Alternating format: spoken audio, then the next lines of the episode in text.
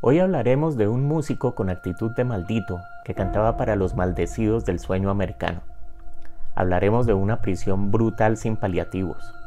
Y hablaremos de un álbum grabado un día como hoy en 1968 y que acabó incidiendo hasta el presente en la sociedad, la cultura y hasta la política de ese país.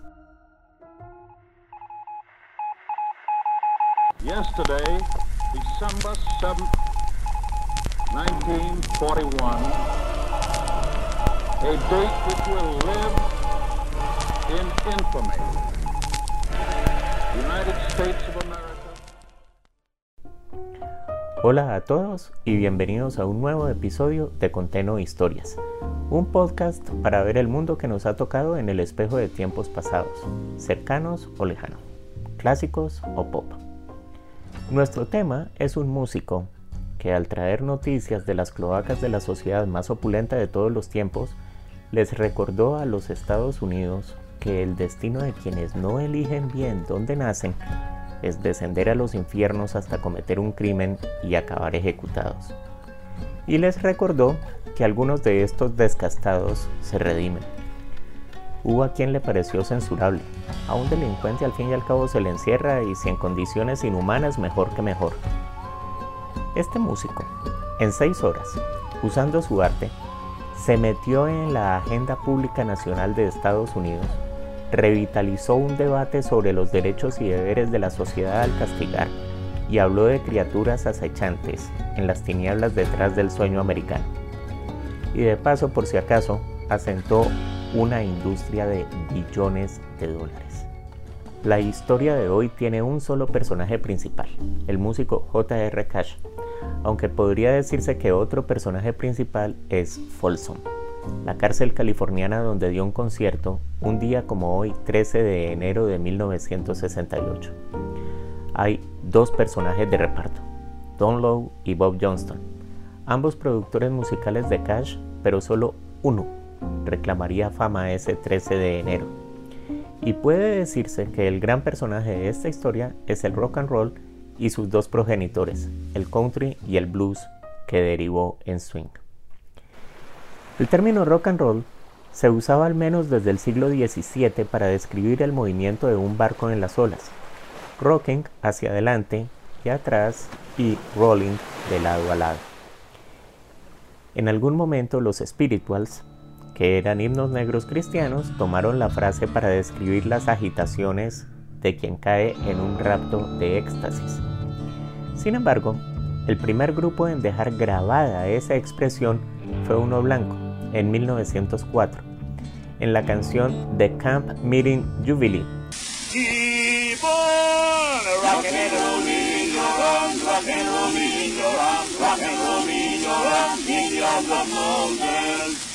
Del cuarteto Haydn, que fueron de los primeros grupos superventas en música.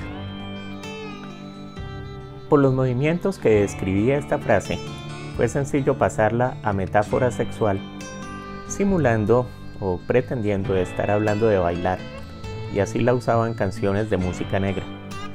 La primera grabación en ese sentido corresponde a 1922 en My Man Rocks Me with One Stereo Roll de Trixie Smith.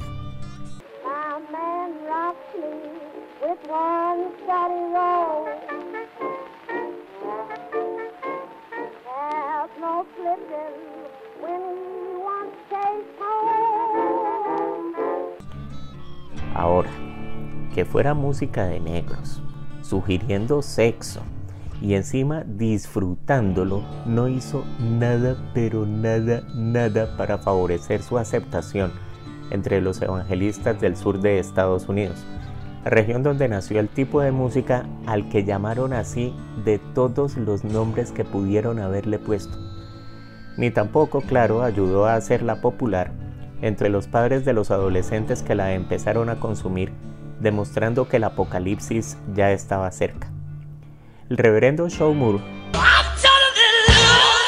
de la película Footloose es más semblanza que caricatura. Pueblos enteros de Estados Unidos se pusieron en pie de guerra contra esta música.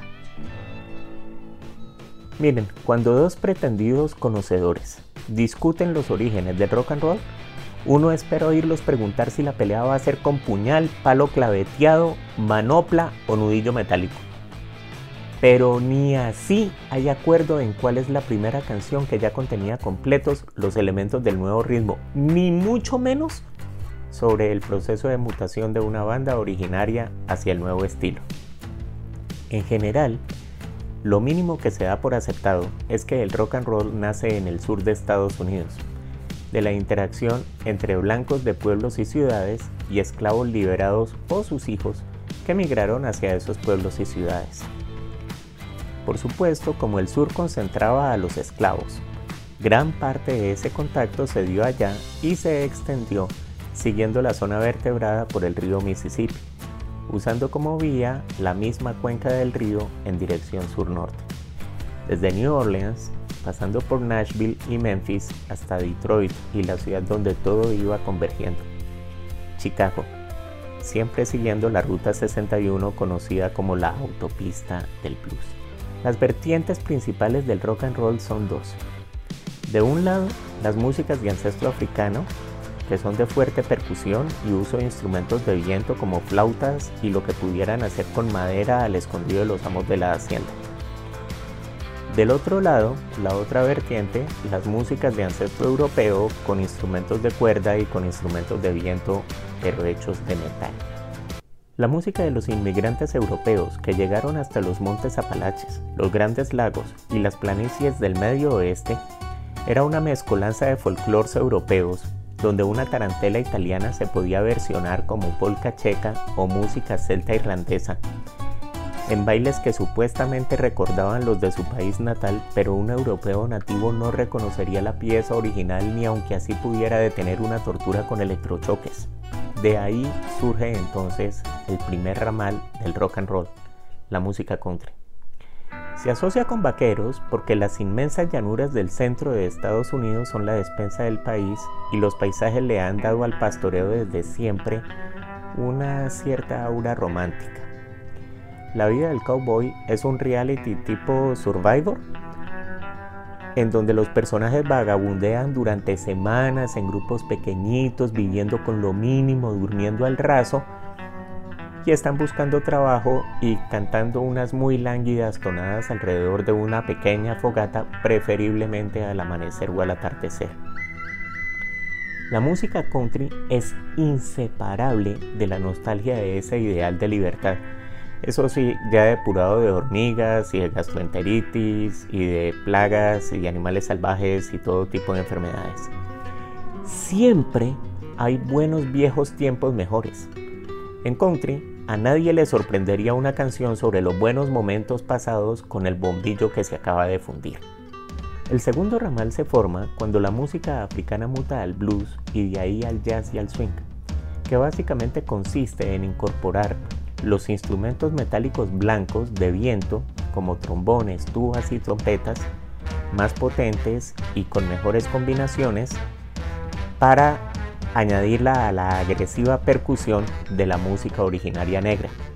Sin embargo, la raíz, el blues, que va a conformar el rock and roll, es una música bien extraña. Es desafiante y con una muy notable beta triste que llevó a alguien a decir que la ruina de un músico de blues es encontrar la felicidad en la vida. La verdad es que todo pudo haberse quedado en otra modificación más de las viejas formas folclóricas, de no ser por un cambio tecnológico importantísimo. En 1931, George Beauchamp diseñó una guitarra eléctrica funcional, atendiendo la demanda de los músicos de cuerdas que se veían aplastados por las inmensas orquestas de swing. Compañías como Rickenbacker, Dobro o Gibson iniciaron una carrera armamentística por hacer el mejor de estos instrumentos a precio asequible. Cuando a algún músico se le ocurrió meterle a las mezclas de country y swing que se estaban intentando en ese momento el mismo punteo, pero usando guitarra eléctrica, que no amplifica el sonido natural de una guitarra, sino que usa un sonido producido por el amplificador mismo, surgió otro género musical, uno de la tecnología propia del siglo XX, y se llamó rock and roll. Y agreguemos otro invento, el disco de 45 revoluciones. Cuando Todd Stores, en Omaha, Nebraska, empezó a usar el formato de Top 40 en su emisora y otras emisoras lo imitaron,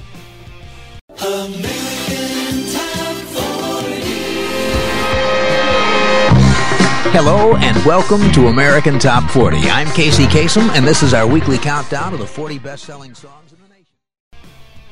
Surgió un grupo inédito en la economía. Adolescentes que querían las canciones de esos listados, con dinero para comprar discos sencillos, con la libertad que surgía de tener automóviles disponibles y por tanto de llevarse a sus novias lejos de cualquier chaperona. Las nuevas consolas y técnicas de grabación hicieron financieramente viable comercializar discos de una canción por cada lado y el rock and roll se volvió la banda musical de una cultura nueva. Sin embargo, el sonido del rock and roll exigía suavizar las aristas de sus progenitores, el blues y el country. El blues tendría que huir del gospel, esa versión que reconocemos en coros de iglesia y al jazz tocaba domarlo y meterlo en la jaula de compases de dos cuartos o cuatro cuartos y además usando bandas mucho más pequeñas.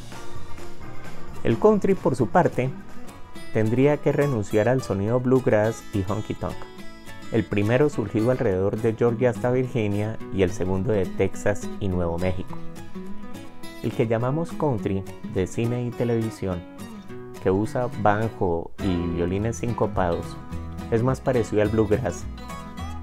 Casi todos los géneros arrancan con un sonido duro y pesado antes de suavizarse queriendo volverse masivos, pero para los puristas, el de verdad es ese sonido originario.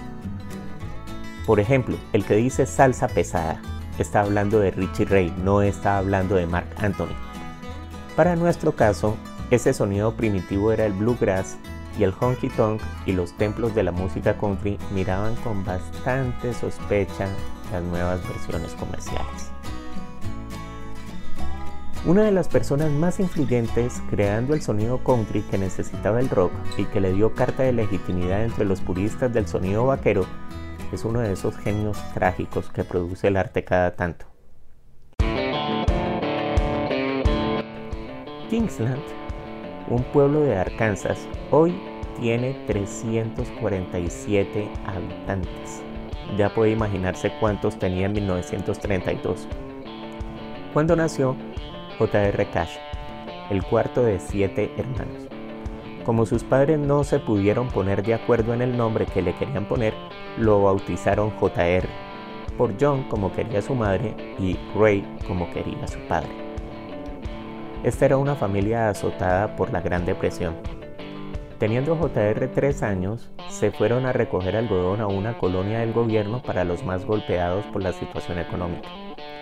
Allá, a su hermano mayor Jack, su ídolo, lo cortó en dos una sierra de mesa.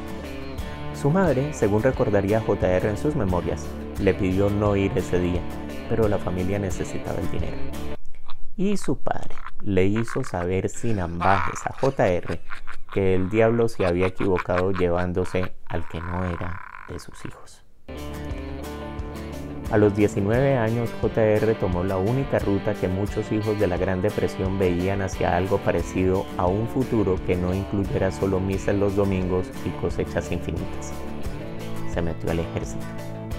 Se cambió el nombre a John porque no podía alistarse en la Fuerza Aérea usando iniciales y estando destacado en Landsberg, Alemania, la ciudad de la cárcel donde Hitler escribió su manifiesto Mi lucha, vio en 1953 la película Dentro de las paredes de Folsom. Una cinta que sin darse él cuenta lo puso en el camino de uno de los álbumes más influyentes de todos los tiempos. Folsom es ahora parte del área metropolitana de Sacramento, la capital de California. Le debe su nombre a Joseph Levy Folsom, quien hizo de un rancho un pueblo para mineros dispuestos a jugarse suerte y a veces vida en la Sierra Nevada. La mayoría de las veces sin mucho éxito, pero el pueblo prosperó por un ferrocarril que lo unía a Sacramento. En 1857 empezaron a construir un edificio que ya terminado en 1880 le dio una fama sobrecogedora al pueblo, la segunda prisión estatal más antigua de California. Una familia regaló el terreno para levantar el edificio a cambio de que pusieran a los presos a construirles, los de esta familia, una hidroeléctrica para un molino. El molino no llegó a operar pero la planta eléctrica funcionó hasta 1952 y es hoy un monumento nacional. La visité alguna vez para consolarme no poder visitar la cárcel. Esta prisión fue construida para castigar, sin preocuparse por la prohibición constitucional contra el castigo cruel y desusado. Sus celdas de 1.2 por 2.4 metros, oscuras, ardientes, y con puertas de hierro sólido a las que apenas se les abrieron respiraderos 60 años después de inaugurada, se hicieron bastante tristemente célebres. Y encima es una de las dos cárceles donde el Estado aplica la pena de muerte, primero en la horca y luego en la cámara de gas.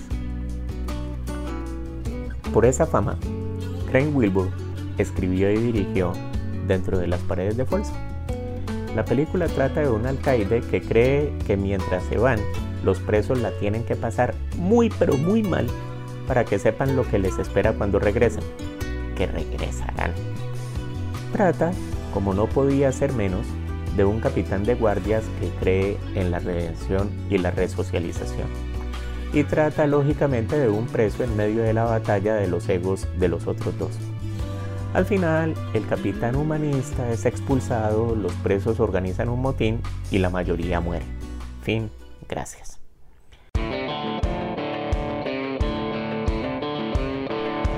La película tuvo eco en El Soldado, conocido ahora por sus camaradas como Johnny Cash.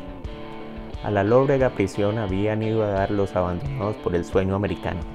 El destino de esos presos no había sido el suyo por un pelito, en los personajes reconoció a los vagabundos que había visto subirse de polizones a los trenes, atravesando sin rumbo el país tratando de sobrevivir, degradándose cada vez más hasta que su destino no pudiera ser otro que morir ejecutados en esa cárcel o en alguna parecida. Y entonces escribió Folsom Prison Blues. La melodía plagió la canción Crescent City Blues de Gordon Jenkins, la letra también la inspiró el álbum de Jenkins, pero esa sí es de Cash, sobre todo su verso más famoso y polémico. Le disparé a un hombre en Reno solo para verlo morir. Siendo Reno una ciudad de Nevada, no que el que disparó fuera montado en un cuadrúpedo con cuernos especializado en jalar trineos voladores y andar repartiendo regalos en Navidad. La canción entró a su álbum debut Johnny Cash with His Hot and Blue Guitar de 1957. Fue un humilde corte 11 en el lado B, puesto más por relleno, luego de que en 1955 Cash hubiera fracasado en su intento de convencer a Sam Phillips, el dueño del mítico sello Sun, de hacer un disco de gospel. Phillips vio claro el potencial de Cash pero le sugirió hacer un sonido más comercial. El resultado fue entonces este. Desde este inicio, Cash probó tres cosas. Primera, una gran capacidad para representar a los desheredados del sueño americano y escribir canciones llenas de melancolía, dilemas morales y redención. Segunda, una voz aguardientosa perfecta mandada a hacer para los temas de sus canciones. Tercero, que era un hombre lleno de demonios a los que pretendió enfrentar con una adicción a las drogas más duras. Parte del éxito de Cash fue crear el personaje de un forajido romántico, la versión con pintura y la tonería de los vagabundos que veía de niño, a los que convirtió en sus canciones en vaqueros modernos que respiraban libertad. Empezó a vestirse solo de negro en sus presentaciones, como otro icono de la época, los Hell Angels, los motociclistas de la Harley Davidson, y en general adoptó una pose de niño malo adorable que de adorable no tenía absolutamente nada. Al inicio, Cash fue apenas una celebridad local, regional cuando más. y tendría que esperar a comienzos de los 60 para empezar a tener reconocimiento a nivel nacional. Pero desde el día 1 la canción de Folsom tuvo un efecto inesperado. Presos de todo el país le empezaron a pedir que fuera a su cárcel a cantar. La primera vez que lo hizo fue en 1957, en la cárcel de San Quintín, la hermana mayor de Folsom, en California, y desde entonces continuó haciéndolo, siempre queriendo ir a la cárcel que lo inspiró. El problema es que Don Lowe, el director de la sección de country en Discos Columbia, no tenía ganas para nada de arriesgar su preciado estilo con el cual había hecho viable comercialmente al country. Eso de grabar sin condiciones controladas y de todos los sitios posibles encima en una cárcel no era con él. De manera que nunca dijo que no, pero tampoco dijo que sí. Y el proyecto se iba aplazando. Cash llevaba tres años con sus adicciones poniendo su carrera a punto de naufragar y quería jugarse todo a una carta. Hacer, grabar y promocionar ese concierto. Y tuvo la inmensa suerte de que Lowe fuera forzado a jubilarse y su cargo lo ocupara Bob Johnston, un irreverente e influyente productor de los 60 y 70, al que le gustaba eso de grabar momentos únicos y se aplicó con bastante entusiasmo a la tarea. Es así como un día como hoy, el 13 de enero de 1968, Johnny Cash se subió a una tarima en el comedor de la cárcel de Folsom con la bendición del gobernador del estado, el mismísimo Ronald Reagan en ese momento, y abrió su concierto con un sencillo Hola, soy Johnny Cash y se lanzó de inmediato con Folsom Prison Blues. Ambas cosas, salud y canción, serían desde ahí la marca de todos los conciertos de Cash. Toda su vida dijo que nunca volvió a tener un público tan agradecido. Y por si la grabación no hubiera salido bien, repitió el concierto de las 9 y media de la mañana a las 12 y media del día. Aquí está entonces Folsom Prison Blues. Hello, I'm Johnny Cash.